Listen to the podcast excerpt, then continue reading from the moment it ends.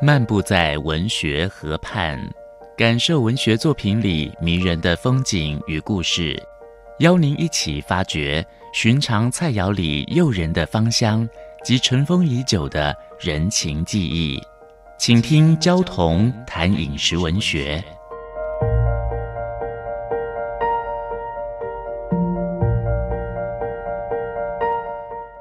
大家好，我是焦桐。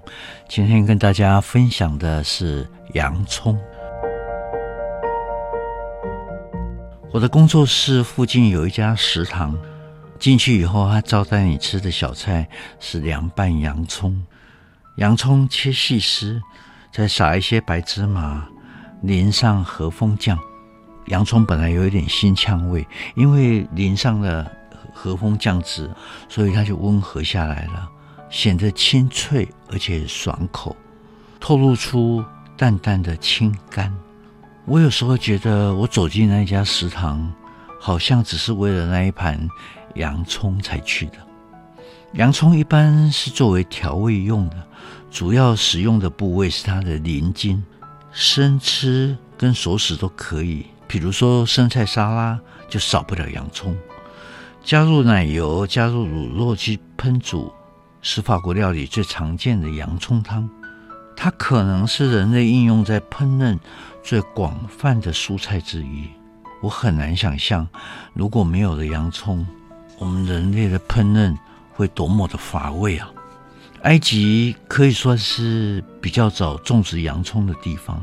我们在古埃及的莎草文书记载，修建金字塔的奴隶都用洋葱和蒜头作为主食。除了靠它施予力量之外，也把它当作神圣的物品。三千年前的陵墓上就刻着洋葱，古埃及人把右手放在洋葱上起誓，以证明自己的诚实。这个作用有一点像圣经。那欧洲人尤其喜欢洋葱，把洋葱当作蔬菜皇后。起初，当然它产在中东那一带啊，那现在已经流行全世界了。在中世纪，西欧人还没有掌握到栽培技术的时候，进口洋葱的成本相当高，价格很昂贵，常常被用来代替货币付款，或者是当做结婚礼物。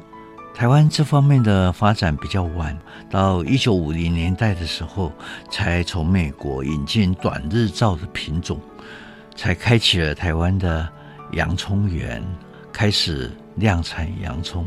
现在已经是很重要的农作物了，就是以车臣的产量最大，大概占了我们全台湾的一半。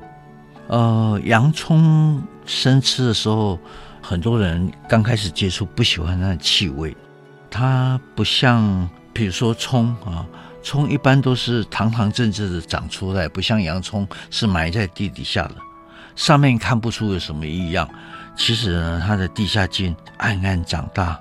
好像在搞小动作一样，好像在搞阴谋诡计一样啊！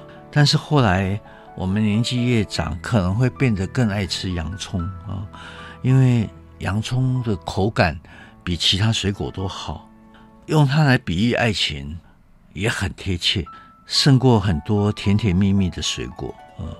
因为洋葱的气味能够刺得你流眼泪，但吃起来辛辣以后呢，就有一种水灵灵的清甜，爱情也是这样啊。爱情开头的时候很像甜蜜的水果，但是最后，哦，很像洋葱啊，它会让你流眼泪。爱情总是要用眼泪来灌溉的嘛，啊，呃，墨西哥的小说家埃斯基巴，他有一个小说叫《巧克力情人》，一开始就细数说切洋葱要细细的切，他的诀窍是要在头上放一块洋葱。这样就不会边切边流眼泪。